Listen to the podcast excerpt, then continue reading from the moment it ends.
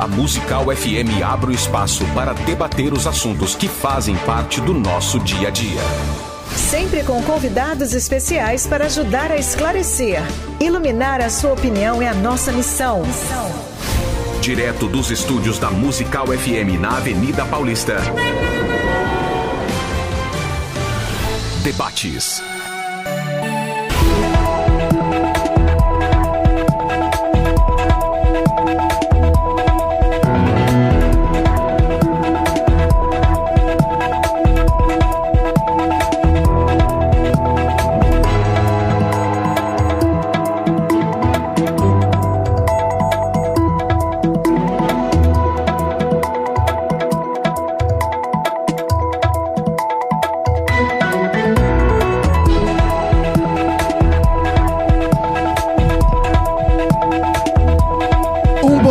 na graça e na paz de nosso Senhor e Salvador Jesus. Eu sou o pastor César Cavalcante e mais uma vez, para a glória de Deus, está no ar mais uma edição do debate da Rádio Musical FM. Nós vamos juntos até o final desse programa e que Deus nos ajude. Temos uma ótima programação, que o nome do Senhor seja exaltado e glorificado.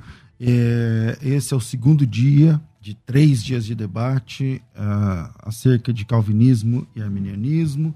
E hoje, eu já rapei a cabeça ontem, agora minha testa está mais brilhando do que colocar uma lâmpada bem aqui. Diminui a luz aí, ô, Rafa. Vê o que, que você faz aí. Na técnica do programa está aqui o Rafael. E é, eu rece estou recebendo aqui mais uma vez o reverendo Alderi de Souza Matos, é, uma simpatia de pessoa, é, bacharel em teologia, em filosofia e em direito, mestre em Novo Testamento, doutor em teologia historiador oficial da Igreja Presbiteriana do Brasil, escritor, e eu já fiquei sabendo que na bolsa dele tem um HD importante da história, com o registro da história do presbiterianismo aqui no Brasil. Bem-vindo mais uma vez aqui nessa segunda manhã de debates, Reverendo Alderi. Muito obrigado, pastor César, uma alegria estar com vocês novamente. Só fazendo uma pequena correção, você já tinha falado assim ontem, eu esqueci de corrigir. É Alderi Souza de Matos, e ah. não de Souza Matos. Desculpa, então, Alderi foi... Souza de Matos. Mas Desculpa. uma alegria estar aqui com vocês e continuar a nossa conversa a respeito de essas questões tão relevantes para a nossa vida e a nossa fé, com o nosso querido pastor Marcelo Oliveira. Que alegria! Com quem já conversamos ontem. Bom, é, comigo também, aqui, né, nesse debate, o pastor Marcelo Oliveira, teólogo hebraísta, pós-graduado em Antigo Testamento, cadeira número 17 na Academia Evangélica de Letras do Brasil, é, extremamente educado para com o reverendo e tudo mais. Bem-vindo, pastor Marcelo Oliveira.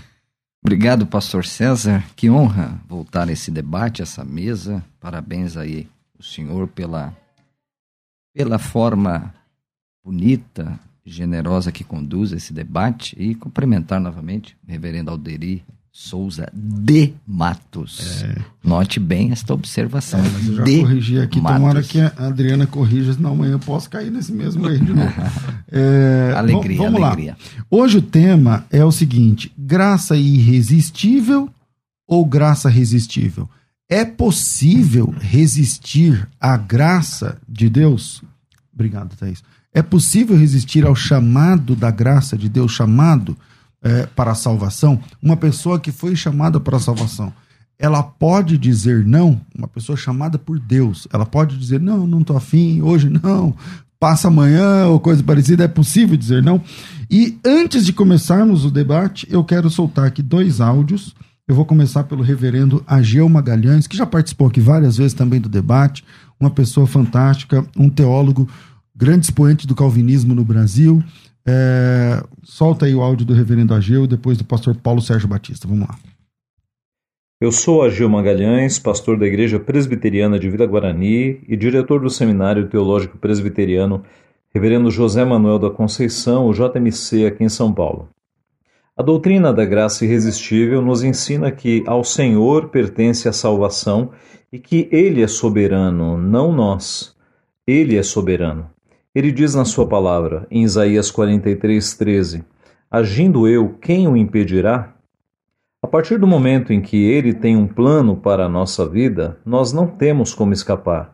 Ele vai e nos alcança. Não há como fugir da sua mão poderosa. Seria muita audácia e presunção nós acharmos que podemos resistir ao braço forte de Deus e resistir à sua santa vontade. O apóstolo Paulo que o diga, estava ele indo para Damasco perseguindo os cristãos, indo contra Jesus Cristo, mas Deus tinha um plano na vida daquele homem e a sua graça foi irresistível. Derrubado no chão, ele não teve mais como resistir. Ele veio para os caminhos de Cristo e veio com o coração transformado.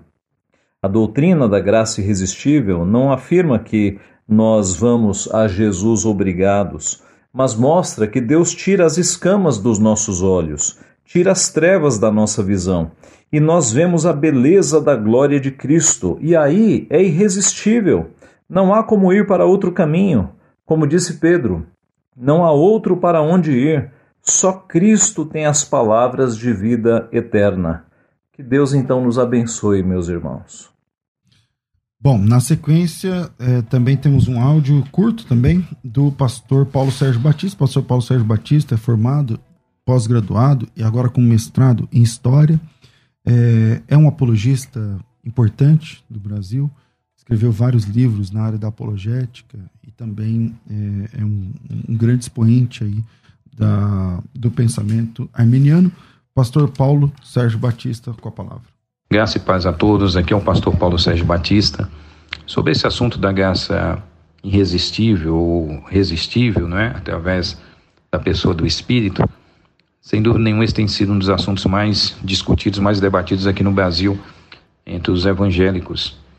Ah, eu creio que a Bíblia demonstra Deus como um reto juiz, essa é a concepção de Abraão, no capítulo 18 de Gênesis, como, como também é a concepção no final do livro de Apocalipse, no juízo final, Deus sempre é justo juiz. E nós não podemos ver um, justo juiz, um reto juiz, que julga e condena um réu que não teve escolha nenhuma diante dele. Ele simplesmente foi escolhido para ser réu. Eu creio que essa é uma das grandes dificuldades da ideia da graça irresistível e que demonstra de alguma forma que existe sim uma responsabilidade humana diante do Senhor. Que Deus abençoe a todos. Bom, é, voltamos aqui para nossa mesa de debates, agora sim com a palavra reverendo Alderi Souza Matos, é, bom, Alderi Souza de Matos, eu vou travar o tempo todo. Reverendo Alderi, é, sua palavra inicial, é possível resistir à graça ou não e por quê? É, evidentemente, né, como eu sou defensor da posição reformada, calvinista, então eu entendo que a graça é irresistível. Nós não podemos resistir à graça de Deus. Quem somos nós para é, alegar né, que Deus, na sua grandeza, na sua majestade, no seu poder imenso, pode ter os seus plano, planos frustrados em relação a qualquer coisa, e principalmente numa área tão crucial, tão decisiva como a salvação do ser humano. É, é importante colocar esse ensino em contexto. Evidentemente, o ensino reformado da graça irresistível, ele não está sozinho ele faz parte de um todo, é, de um encadeamento lógico. Ele é o quarto dos chamados cinco pontos do calvinismo, sendo que o primeiro ponto é muito importante para a definição de todos os demais, ou seja, a radical afirmação da pecaminosidade, da incapacidade do ser humano para dar qualquer resposta a Deus sem que Deus primeiro tome uma iniciativa profunda e transformadora e vivificadora em relação a ele. A tendência natural do, cor do coração humano irregenerado é resistir a Deus. Né? Então, aqui o nosso tema: graça resistível ou irresistível. Sim, o ser humano tem ao longo da história, nós já vemos isso inúmeras vezes na história do povo de Israel, aquela rebeldia constante, aquela resistência contínua em relação a Deus. Então, somente por meio da sua graça soberana, da manifestação do seu propósito eterno, é, eletivo, Deus então é, tem todas as condições de resistir a, a, essa dureza do coração humano e fazer aquilo que ele pretende é, na vida das pessoas. Então, o pressuposto principal é essa total incapacidade do ser humano caído, morto nos seus delitos e pecados, como diz o apóstolo Paulo. Ou nós vamos entender as palavras de Paulo no sentido figurado, ah, mais ou menos incapaz, parcialmente debilitado, né? ou vamos levá-las ao, ao, pé da letra, como Paulo aparentemente pretendeu. O ser humano está morto e, portanto, totalmente incapaz, até que seja transformado. Então, a teologia reformada entende que após a queda, o ser humano não é mais dotado daquele pleno livre-arbítrio que possuía antes da queda. Adão, antes de pecar, aquela plena possibilidade do que nós chamamos a escolha contrária. Igual possibilidade de crer e de não crer, de obedecer e de não obedecer, antes da queda. Após a queda, o ser humano não tem mais essa alternativa, ele não tem mais a escolha contrária, e ele só pode agir de acordo com a sua natureza decaída e não contra ela. Então, esperar que um ser humano pecador, rebelado contra Deus, de si mesmo, pela sua própria capacidade, se volte para Deus antes de ter Deus feito qualquer coisa nele, é negar essa verdade, então, da, da radicalidade da queda e da corrupção do ser humano. Pastor Marcelo Oliveira, é, graça irresistível ou não e por quê? Sim, é só uma palavra aqui quanto à palavra do reverendo Ageu, só uma pequena observação, que ele disse que Pedro disse para onde iremos nós. Não é verdade, não é onde. Onde é lugar. Pedro diz para quem iremos nós, né? Apenas uma observação. Ele diz para onde onde é lugar. Não, é para quem. Pedro não diz para onde iremos nós. Pedro diz para quem iremos nós. Verdade. Apenas uma observação. Sim, a graça pode ser resistida. Nós temos alguns textos bíblicos aqui que eu quero apresentar aqui, muito respeito ao pastor Alderi. Por exemplo, Lucas capítulo 7. É, João estava no deserto pregando o arrependimento o verso 29, pastor César diz assim: Todo povo que ouviu, e até os publicanos, reconheceram a justiça de Deus, tendo sido batizados com o batismo de João. Reconheceram a justiça de Deus e foram batizados no batismo de João. Agora o versículo de número 30. Mas os fariseus e os intérpretes da lei rejeitaram quanto a si o desígnio de Deus não tendo sido batizados por ele. Então, note bem, é, João Batista pregava a mensagem do arrependimento, os publicanos reconhecem a justiça de Deus, reconhecem que são pecadores, são batizados, e o versículo de número 30 diz: Mas os fariseus, a palavra fariseu é parash no hebraico, não é? Os separados, os, os abre, abre aspas, santos demais, e os intérpretes da lei rejeitaram. Porque nós entendemos que a graça é resistível? Porque o amor de Deus, pastor César, ele não é coercitivo, ele é persuasivo. Deus não me pode forçá-lo a amá-lo. Eu sempre tenho falado isso aqui, né? que a liberdade é uma condição do amor. Eu só posso amar a Deus livremente. Eu não posso amar a Deus coercitivamente. Então, eu quero, a, a, a guisa de introdução, apresentar esse texto que os fariseus rejeitaram, não porque Deus endureceu os corações deles, não porque Deus os predeterminou que eles assim o fizessem, mas porque eles não querem ouvir a mensagem que João Batista está pregando.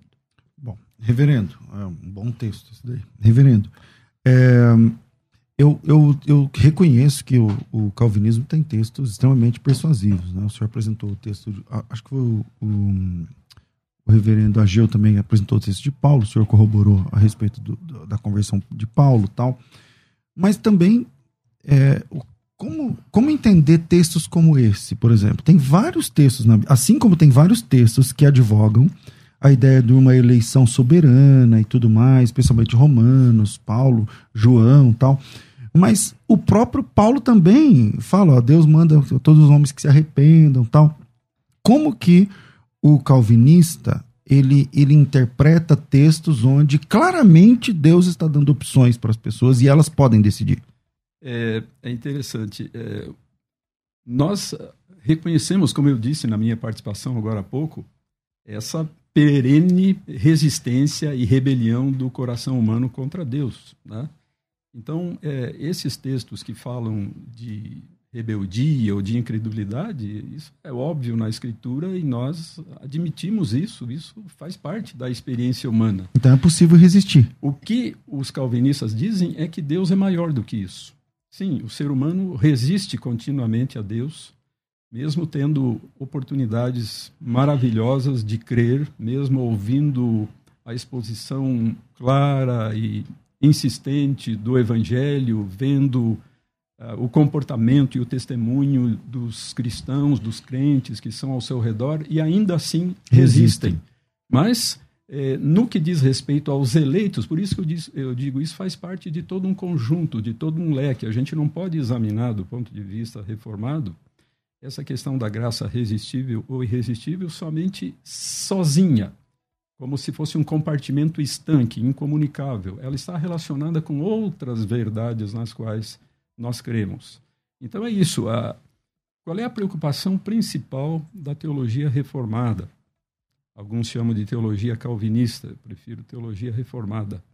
É fazer essa afirmação solene da grandeza, da, da glória, da graça e do poder de Deus. Quem vai ter a última palavra no que diz respeito à salvação? É o Deus soberano ou é o ser humano caído?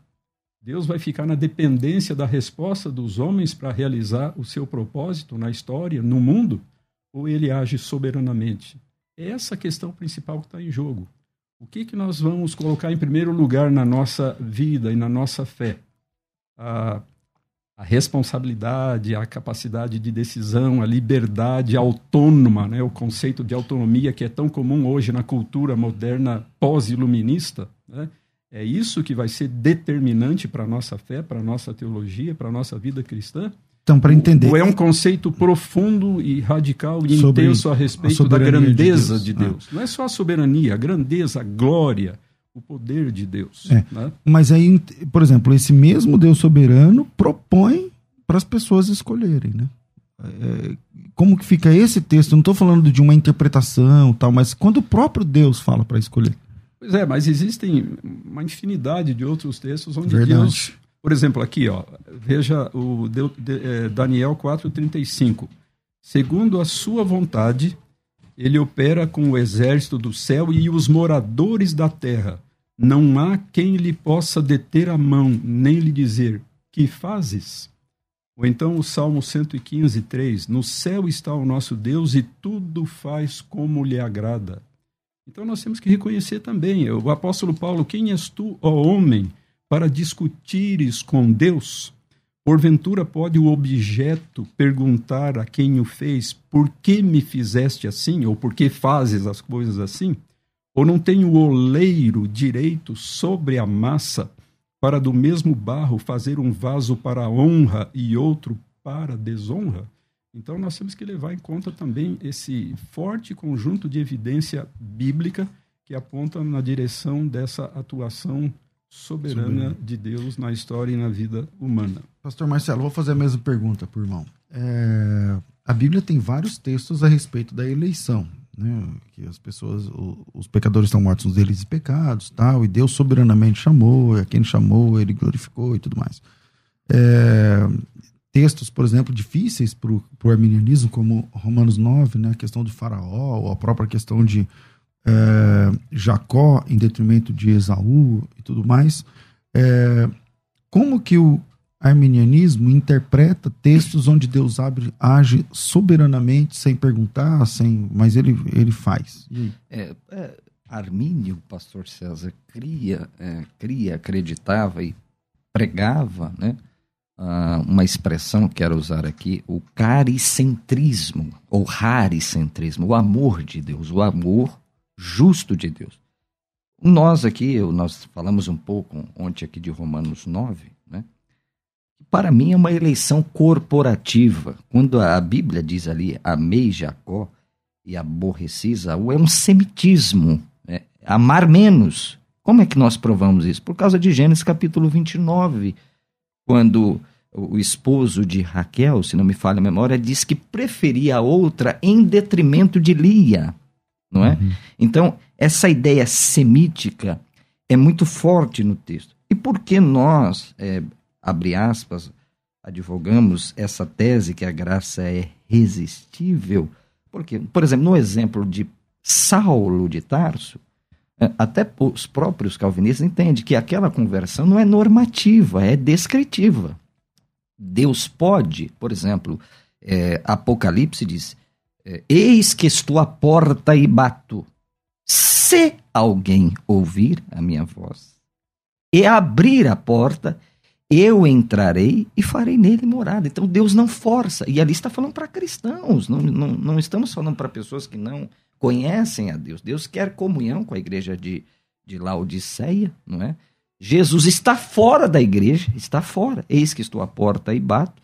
Se alguém ouvir a minha voz, eu entrarei e cearei com ele. Veja que privilégio, não é nós que vamos cear com o Cristo, é o Cristo, o Senhor do universo, da história, que nos amou com um amor incomparável, que deseja ter comunhão conosco. Então, nós não vemos nenhum problema. Agora, para nós, o, o, o, arminianismo clássico, é, com todo o respeito, se criou um espantalho que uh, é a liberdade humana que nos conduz a Deus. Não, como eu disse ontem aqui, Armínio nunca pregou isso. Armínio sempre falou que o homem é depravado, que o autor e o consumador da salvação é Deus.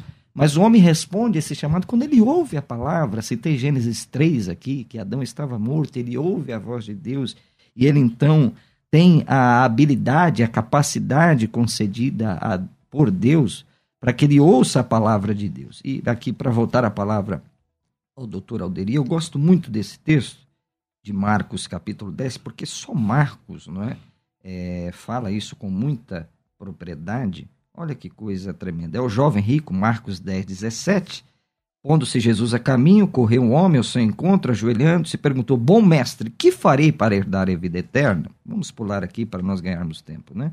Então ele respondeu: Mestre, tudo isso tenho observado desde a minha juventude. E Jesus, fitando, o amou. Então, se a graça é irresistível, como é que Jesus ama alguém? Porque a palavra aqui é agape, não é eros, que é o amor sexual não é filia, que é o amor fraternal, não é estorgue, que é o amor que suporta, é o amor de Deus, agape. Só uma coisa te falta, vai, vende tudo o que tens, dá aos pobres, terás um tesouro no céu. Então, então Jesus disse: Vem, segue-me. Ele, porém, contrariado com essa palavra, saiu triste. Então, se a graça é irresistível, como é que Jesus ama alguém com o amor dele e essa pessoa vai embora? Contrariada. Bom, é, reverendo, o, eu não, se eu bem me lembro, né, dentro, eu, às vezes eu falo calvinismo, não é por nada, mas é porque eu estou dentro, eu estou falando, o, o debate está se atendo à questão da soteriologia, né, não exatamente em toda a teologia reformada, mas, mas a, a questão soteriológica. Mas vamos lá, é, porque eu entendo que o Calvino, especialmente nas institutas, ele trabalha mais a soteriologia. É verdade que ele fala de tantas outras outros temas da teologia, mas, mas um grande percentual ele trata mais da questão soteriológica. E, e, e, uma das questões tratadas é que Deus não ama a todos, mas ele ama os eleitos. Né? O amor de Deus está restrito aos eleitos. E diante de um texto como esse, que Deus, Jesus amou o rapaz, ou a palavra agape ali e tal, e ele rejeita. Pois é, mas as pessoas que defendem esse amor de Deus igualmente por todos os seres humanos, elas também têm que se defrontar com esse fato da realidade, que apesar disso, a maioria das pessoas não crê nele. Né? Verdade. Então, veja só que situação estranha. O Deus Todo-Poderoso, o Senhor de todas as coisas, ama todos os seres humanos nessa interpretação, mas, não é correspondido. mas o seu amor é frustrado ah. no que diz respeito à imensa maioria desses seres humanos. Que situação estranha é essa? Né? Como é que pode esse amor soberano de Deus ser frustrado de maneira tão profunda, tão intensa, tão repetida ao longo da história, ao longo dos séculos. Né? Aliás, o próprio Deus fala isso em Jeremias, né? por exemplo. Ele, ele, ele se apresenta ali como noivo que ama e que não, tem, não é correspondido. Tal. Mas só é, retornando um pouquinho a um comentário que você fez, né, de que Calvino fala muito a respeito da eleição nas institutas. Da soteriologia, eu disse, né? Isso. Uma coisa curiosa é que as institutas é, são compostas de quatro partes. Uhum. É, são chamados quatro livros. Né? Então, no primeiro livro é a doutrina de Deus, o Criador. No segundo, a doutrina de Deus, o Redentor. Então, é uma cristologia, uhum. tanto objetiva. É, mas desde o primeiro livro, mesmo falando sobre Deus o Criador, o tema é a ah, soteriologia, sim. né? Ele está tratando é. da soteriologia desde o primeiro sim. livro. E, e, principalmente a soberania de ah, Deus. Então é, então é curioso, onde é que ele vai tratar da eleição? Só no terceiro livro. Ele não tem um capítulo específico sobre a eleição, nem no primeiro, nem no segundo, só no terceiro, que tem a ver com a aplicação da redenção, a chamada soteriologia subjetiva, uhum. como ela é aplicada ao indivíduo. Então, um dos tópicos ao lado da oração, da justificação da fé, um monte de coisas, é a eleição. É a eleição. Então, essa é uma coisa curiosa. Mas o mesmo Jesus, que foi citado aí pelo pastor Marcelo, ele diz, por exemplo, lá em João: Ninguém pode vir a mim se o Pai que me enviou não o trouxer. É interessante que esse verbo para trazer, eu não, me, não registrei aqui qual que é o termo grego, né? mas esse mesmíssimo verbo, traduzido aqui por trouxer, é utilizado lá em Atos 16, 19, naquele episódio da prisão dos apóstolos, lá em Filipos, quando se diz que eles os arrastaram para a praça. É o mesmo verbo, uhum. usado, é, traduzido como arrastar em Atos e agora como se o pai não o trouxer. Ou seja, dá a ideia de compelir, de atrair de modo irresistível. Arrastar mesmo. Né? O verbo eucuo. Nós temos que tomar muito cuidado. Nós temos que tomar muito cuidado, pastor César e pastor Marcelo, para não ficar raciocinando a respeito de Deus como nós raciocinamos a respeito dos homens. São coisas que são muito naturais e muito eh, aceitáveis em relação ao comportamento humano, mas não significa que Deus é assim. Né? Nós não podemos agora é, inverter a equação e dizer que Deus foi feito a nossa imagem e semelhança. Né? Nós refletimos a sua imagem e semelhança parcialmente, mas Deus é muito maior e de uma complexidade infinitamente maior do que a nossa. Né? Então, alguma coisa que faria muito sentido ou não faria sentido, seria abominável no que diz respeito aos seres humanos, é, isso nós podemos admitir em relação a Deus, porque a distância ontológica que separa Deus dos seres humanos é gigantesca. gigantesca. Né? É, e como é, mas aí, Jesus amou o rapaz? e ele disse não para Jesus. Como que o senhor interpreta essa, essa, esse texto que ele apresentou? É, é, eu não estou lembrando do, dos detalhes do texto. É, né? o, é, o, jovem rico, Marcos capítulo 10, versos 17 a Olha, é, o que eu posso dizer é o seguinte: primeiro, é, isso aí não é necessariamente o final da história. Né? O, o fato de esse jovem é, que foi amado por Jesus ter voltado as costas para ele, eh, não significa que isso aconteceu até o fim da sua vida. Né? É, nós temos que levar em conta né, de que Deus pode atuar numa pessoa ao longo de toda a sua vida, em muitas ocasiões da sua vida. Né? Nada nos garante, pelo texto como ele está, que esse jovem não pode posteriormente ter mudado de posição. Né? Nós sabemos de muitas pessoas que ouvem a pregação do Evangelho e, num primeiro, a pregação do amor de Deus uhum. para elas, pessoalmente. E, num primeiro momento, resistem fortemente. E depois, depois... acabam se rendendo. Né? Então, é, existe essa possibilidade também. Pastor Marcelo. Bom, é... mas ainda fica, com todo respeito ao reverendo Alderi, a questão, não é? Porque se, se a graça é irresistível, ele não teria que se render naquele momento, como Paulo, quando Jesus é, aparece para uh, Paulo ali, né, Saulo ainda, né, em homenagem ao rei Saul, benjamita, e ele então se rende. Agora veja que interessante, é, doutor Alderi, o senhor usou aí, o pastor César falou é, do verbo eucu, não é? Mas olha que coisa tremenda, eu creio que o, o, o, calvinismo não preconiza isso, pastor César, por causa que há os eleitos, mas veja bem que esse mesmo verbo aparece em João 12, 32, e eu, quando for levantado da terra, atrairei todos a mim. Então é universalismo.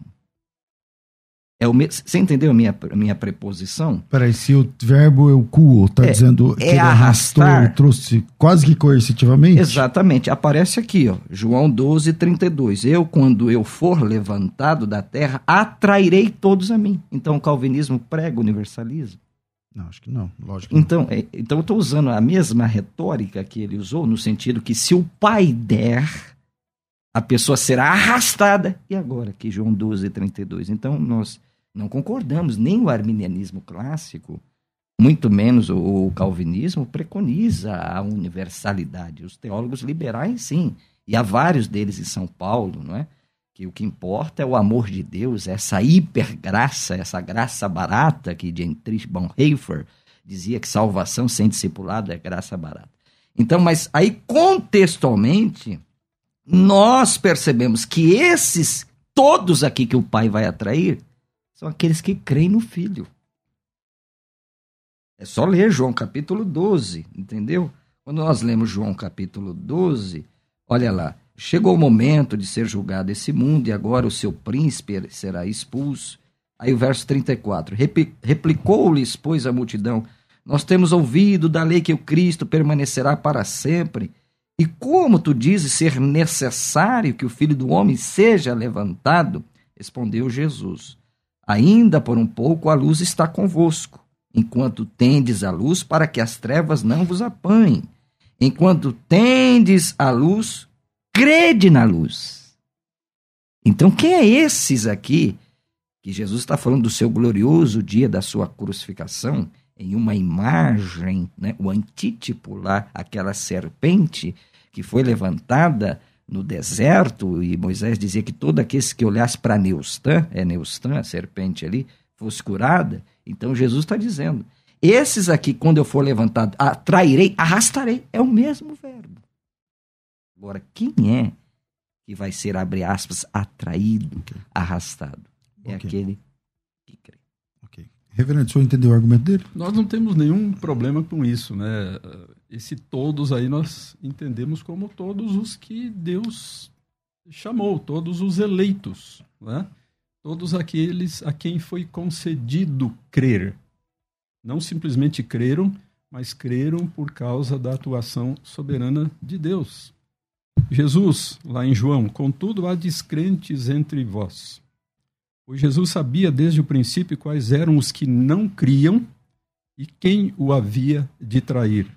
E prosseguiu: Por causa disto é que vos tenho dito: ninguém poderá vir a mim, o todos, ninguém poderá vir a mim se pelo Pai não lhe for concedido. Não depende só da deliberação, do raciocínio, do, do emocionalismo humano, né, da vontade de crer e etc. e tal, se pelo Pai não lhe for concedido. E não é a única vez que Jesus fala nesses termos. Nós temos no Evangelho de João inúmeras referências a essa iniciativa total de Deus no que diz respeito a as pessoas irem a Cristo. Se o Pai não o chamar, se o Pai não lhe conceder, eh, nada vai acontecer. Né? Okay. Pastor Marcelo, finaliza esse bloco, por favor, porque eu comecei com o reverendo, finalizo com você e a gente vai para o intervalo. Não, ótimo. Eu só queria ainda, dentro dessa perspectiva, citar outro texto, né, que é muito exponencial, né, Mateus capítulo de número, deixa eu recordar aqui, hum, acho que é 23, verso de número 37, não é? Quase perto do discurso escatológico de Mateus capítulo 24 a seguir, é, o lamento do Filho de Deus sobre Jerusalém, Jerusalém, Jerusalém, que matas os profetas, apedreja os que te foram enviados. Quantas vezes, note bem, pastor César, quis eu, o Filho de Deus, reunir os teus filhos, como a galinha junta os seus pintinhos, debaixo das asas, vírgula, e vós não o quisestes. Note bem, é o Filho de Deus que está dizendo essa expressão, Mateus 23, 37, Jerusalém, Jerusalém, vocês matam os profetas, vocês apedrejam aqueles que foram enviados, e aí segue o texto, quantas vezes quis eu? Uhum. O Filho de Deus, aquele com uma palavra acalmava as tempestades, né? Diz que ele dormia. Marcos diz isso, eu gosto muito do Evangelho de Marcos, em um travesseiro, dentro da polpa do barco, nós podemos brincar com as palavras ali, travessa, travessia, travesseiro, não é? O dia que uma tempestade pegar de surpresa aquele que atravessa a travessia num travesseiro, está tudo acabado. E Jesus está dizendo aqui, ó, vocês não quiseram. Ele quis ajuntá-los e eles não quiseram. Então, bom, próximo bloco a gente volta então com esse texto de Mateus 20, 23, você falou 23, né? 23, 37. 23, 37. Virei, a gente vai para o intervalo e voltamos já já. Fica com a gente. Agora você pode ouvir a Musical FM além dos 105.7 em qualquer lugar do mundo. Faça já o download do nosso aplicativo.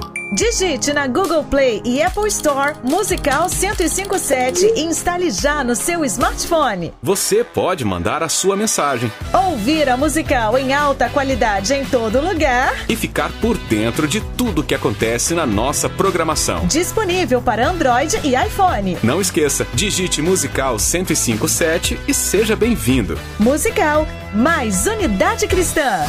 Você está ouvindo Debates aqui na Musical FM. Ouça também pelo nosso site www.fmmusical.com.br. De volta com o nosso programa de debates aqui da Rádio Musical FM. São três dias, metade já foi. Porque um, dia, um e meio já foi, então falta mais uma metade aqui daqui a pouquinho e amanhã. É, e amanhã o tema será. É, é, possível perder a salvação, né? Então vamos lá. É, hoje a, a escola, né, a Faculdade Teológica Bethesda, tem vagas abertas para o curso Escola de Pregadores. A Escola de Pregadores é um treinamento online, você não precisa sair de casa, você recebe login e senha e você vai aprender é, a respeito de pregação da palavra. Pregação da palavra. E nesse curso você aprende muito sobre introdução, conclusão, tópicos, divisão de, de tópicos, é, a inspiração. Você aprende acerca, por exemplo, da, da sua vida, né, enquanto pregador, pregadora da palavra de Deus são mais de 50 aulas, são 55 aulas, salvo engano, é, divididas em 11 módulos e tudo começa ainda hoje para você. Para fazer a inscrição, é só mandar o teu nome para o nosso WhatsApp aqui. O WhatsApp é 011 9 9007 6844 011 9 9007 6844 9007 6844 coloca teu nome e assim eu quero e aí você recebe automaticamente uma, um texto explicando do projeto a escola de pregadores você dá um ok e aí você recebe né, o, o, a ficha de inscrição você mesmo preenche e você está junto aí nesse projeto da FTB para isso é só chamar no WhatsApp agora 11 9 9007 6844 011 9 9007 6844 essas vagas estão abertas hoje dia 25 de fevereiro. Se você estiver assistindo esse vídeo por conta do YouTube e tal, nos aplicativos e tudo mais, depois dessa data precisa eh, falar, ó, eu, eu tô vendo um vídeo que é gravado, tal, ou enquanto eu tô falando isso agora tá ao vivo e eu sei que tem vagas, tá? Então depois disso você tenta aí. O WhatsApp é 9907 6844, o preço é 10 parcelas de 80, caiu para R$ reais. Então é só fazer a inscrição. 9907 6844 e seja bem-vindo a um novo tempo no seu ministério. Agora você pode ouvir a Musical FM além dos 105.7 em qualquer lugar do mundo. Faça já o download do nosso aplicativo. Digite na Google Play e Apple Store Musical 1057 e instale já no seu smartphone. Você pode mandar a sua mensagem. Ouvir a musical em alta qualidade em todo lugar. E ficar por dentro de tudo que acontece na nossa programação. Disponível para Android e iPhone. Não esqueça, digite Musical 1057 e seja bem-vindo. Musical, mais unidade cristã. Você está ouvindo Debates aqui na Musical FM. Ouça também pelo nosso site www.fmmusical.com.br. Estamos de volta, de volta com o programa de debates aqui da Rádio Musical FM, com a palavra, rapidamente, porque eu fico brigando contra o relógio, meu Deus, com a palavra, reverendo Alderi Souza de Matos, agora acertei. Acertou, parabéns. Muito bom. É, de fato, essa passagem é interessante, que foi citada pelo pastor Marcelo, é, mas duas considerações. Em primeiro lugar, é, o fato é que nos meses subsequentes, muitos dos habitantes de Jerusalém creram em Jesus, né? Porque dá a impressão assim de que ninguém creu, que foi uma rejeição completa. Quando a gente olha lá no dia do Pentecostes, a gente vê um bocado de gente, né? E muitos deles eram moradores de Jerusalém.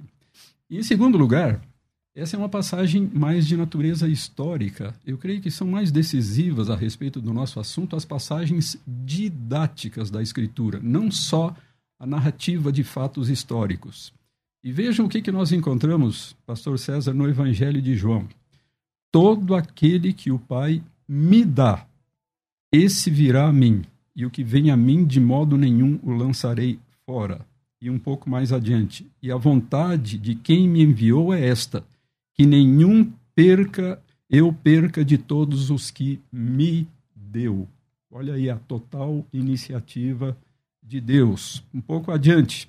As minhas ovelhas ouvem a minha voz, eu as conheço e elas me seguem. Eu lhes dou a vida eterna, jamais perecerão, e ninguém as arrebatará da minha mão. Aquilo que meu Pai me deu é maior do que tudo, e da mão do Pai ninguém pode arrebatar.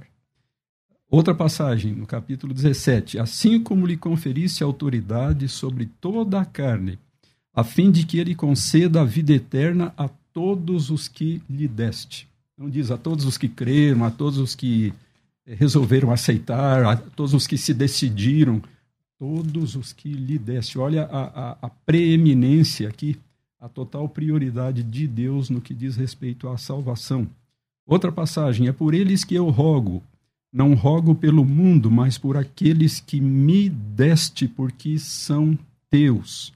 Mais uma, Pai, a minha vontade é que onde eu estou estejam também comigo os que me deste. Sempre a mesma ênfase, o mesmo estribilho, do começo ao fim, aqueles que o Pai tomou Começa para si, pai, tomou né? para si e deu ao Filho para que fossem redimidos. Isso até me faz lembrar aquela belíssima passagem lá do Antigo Testamento em Jeremias, que se refere evidentemente a Israel, de longe se me deixou ver o Senhor dizendo: Com amor eterno eu te amei, por isso com benignidade te atraí.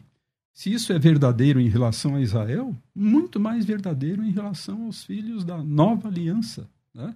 aos filhos de Deus na nova dispensação. Com amor eterno eu te amei. O irmão é dispensacionalista? isso, com- não. Ah, Esse é um, é um termo comum. A gente se referia ao Antigo Testamento como a antiga dispensação e o Novo Certo. Testamento como a nova dispensação. Somente nesse sentido. Né? Então, com amor eterno eu te amei, por isso com benignidade te atraí. E atraiu para valer, não fez de conta que atraiu. Fortes textos, pastor Marcelo. E agora? Não, sem problema, maravilha. Rapidinho, pastor César, quero mandar um abraço para duas pessoas especiais. É o pastor Paulo Lutero de Mello, que está nos ouvindo, né? Um abraço, meu amigo pastor Paulo Lutero. ícone do Evangelho da Igreja Brasil para Cristo. O pastor José Lopes, de Newark, Estados Unidos, também um príncipe de Deus, receba o nosso abraço. Por exemplo, dentro dessa perspectiva, que o doutor Alderi expôs, de João capítulo 17, veja que, é, por exemplo, ele deu é, a oração sacerdotal de Jesus. Olha o versículo de número 20. Não rogo somente por estes, mas também por aqueles que vierem a crer em mim. Como eu disse, Armínio nunca preconizou que o homem é o autor da salvação, que o homem tem mérito nenhum. Isso é loucura, isso foi um espantalho que criaram na história. Né? Jonas 2,9, ao Senhor pertence a salvação. Agora, o crer, pastor César, não é Deus. Deus, Deus não crê. Quem crê é o ser humano. Porque Deus amou o mundo de tal maneira que deu seu Filho unigênito para todo aquele que nele crê. A fé. Precisa ter fé. Né? E a fé, embora seja uma dádiva de Deus, não vou nem discutir isso, quem coloca a fé na confiança do Cristo é o ser humano, ele tem que aceitar. Porque com a boca se crê, e com, com o coração se crê, e com a boca se confessa que Jesus é o Senhor. Então, é, a grande tensão aqui, não é entre o calvinismo e o arminianismo, é o seguinte: como Deus já predeterminou, já está decretado nos anais da eternidade, quem será salvo ou não, então todos esses que o Pai é, deu ao Filho já estão determinados. Estão determinados. Agora, o problema é o seguinte: tem um remédio, tem uma, uma abre aspas, vacina, só que Deus priva essas pessoas, os réprobos, e condena eles ao inferno, sendo que Deus decretou e eles não podem fazer o contrário. Mas o irmão não acredita que o livro da vida está pronto? Sim, está lá na eternidade. Então, se está pronto, Deus já sabe quem está lá e quem não está. Sim, mas não por uma pré-determinação divina, por causa da onisciência divina. É diferente. Deus não precisa decretar para saber. Não. Então não é. tem esse negócio de escrever o nome do livro da vida agora. Não, Deus já sabe, pastor. Está lá, Apocalipse 13. Está pronto. Está nos livros do Cordeiro. Escrito desde a fundação do mundo. Não porque pré-determinou por causa de 1 Pedro 2. Então a discussão me... agora é sobre como esse nome foi parar lá, mas que o nome já está lá, já está já e Deus já sabe. Deus já sabe, Deus é Deus. A Bíblia diz que ele anuncia o fim antes do começo. Agora, a soberania de Deus não anula a responsabilidade humana. Não é? É, um dia perguntaram para Charles Haddon Spurgeon, o príncipe inglês dos pregadores, como você conciliar, como o senhor, pastor Spurgeon, concilia a soberania de Deus e a responsabilidade humana. Ele falou, eu não concilio, elas são amigas.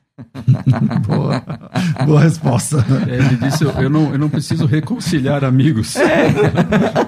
Então são duas vias, não é, que nós, e aqui nós temos que nos curvar diante da majestade de Deus, né? Como disse Paulo, hoje conhecemos em parte, amanhã conheceremos plenamente, mas que no final será dada como sempre foi toda a glória ao Senhor. Eu tô, às vezes eu dou uma apertada num, do lado, às vezes do outro, Não, mas eu é tenho que fazer mesmo. uma pergunta. Reverendo, às vezes o todos na interpretação calvinista é todos. Às vezes o todos não é todos. Como que a gente entende?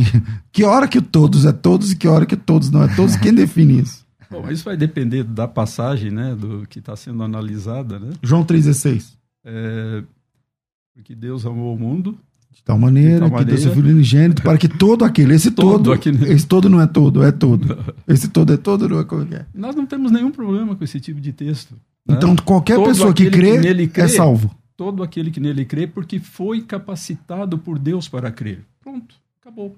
Isso aí não é a, a última palavra, dizer todo aquele que nele crê. É, é, mas minha né? pergunta sobre o todo é assim, ó, vamos descer um degrau. Por exemplo, ó, o senhor disse, não, todo aquele que crê, tá, é, que foi designado a crer. Ok, mas tem gente que crê e não foi designado.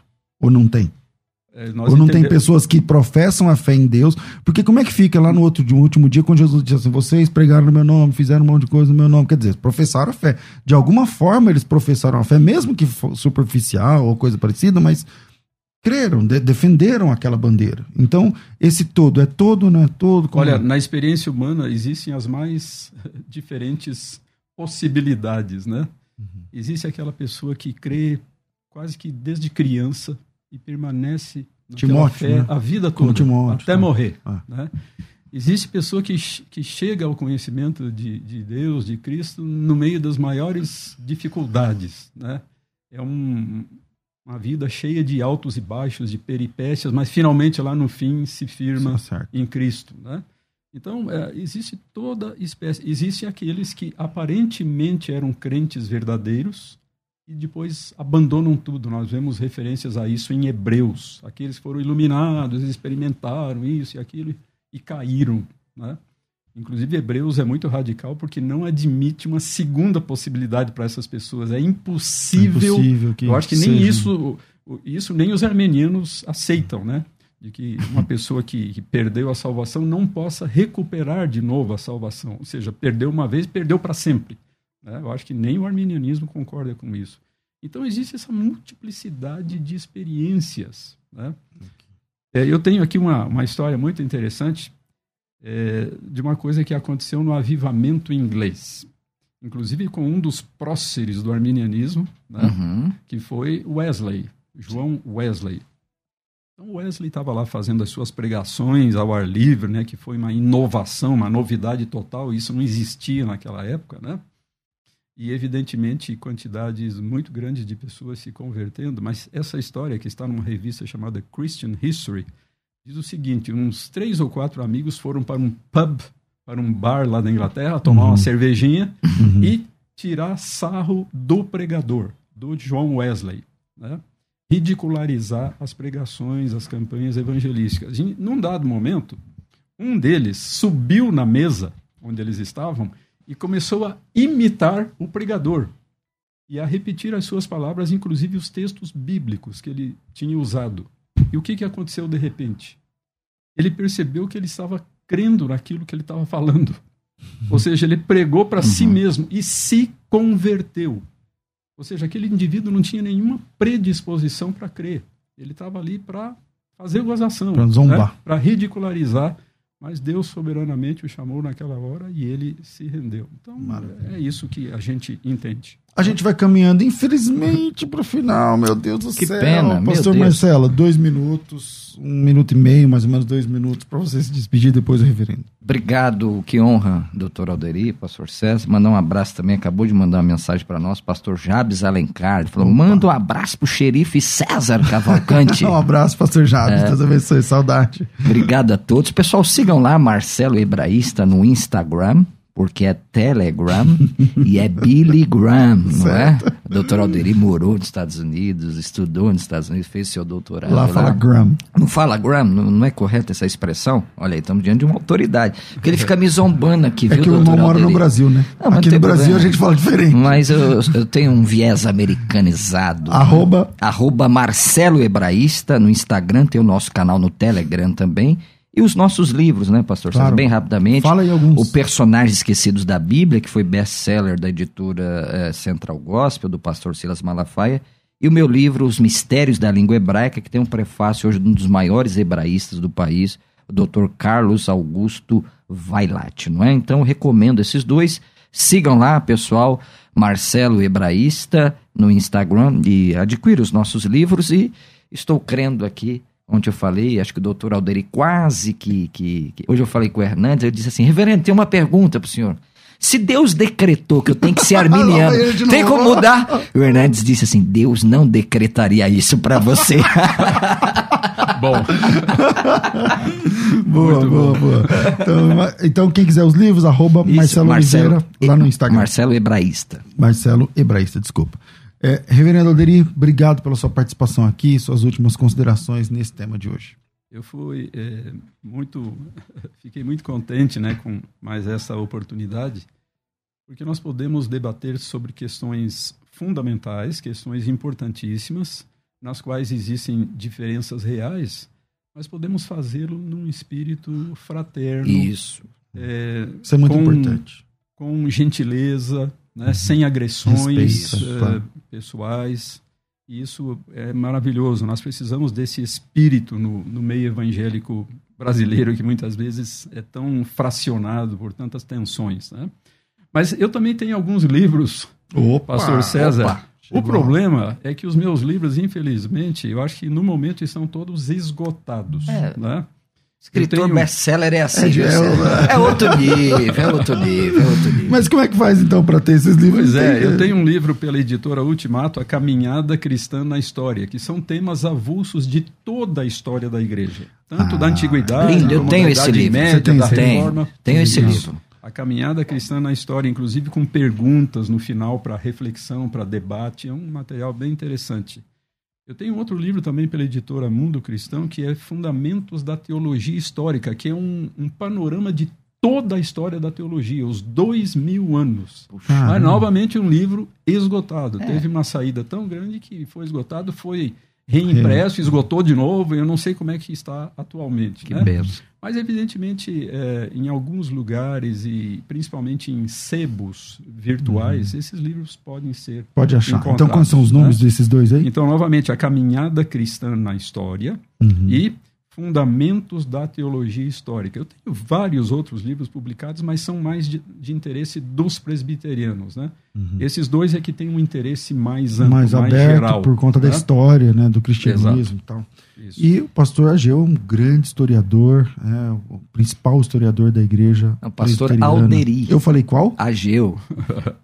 o pastor, o reverendo Alderi, é um grande historiador, principal historiador da igreja presbiteriana do Brasil.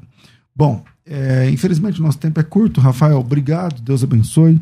É, Deus abençoe o pastor Marcelo Oliveira obrigado. e o reverendo Alderi Souza de Matos. De Matos!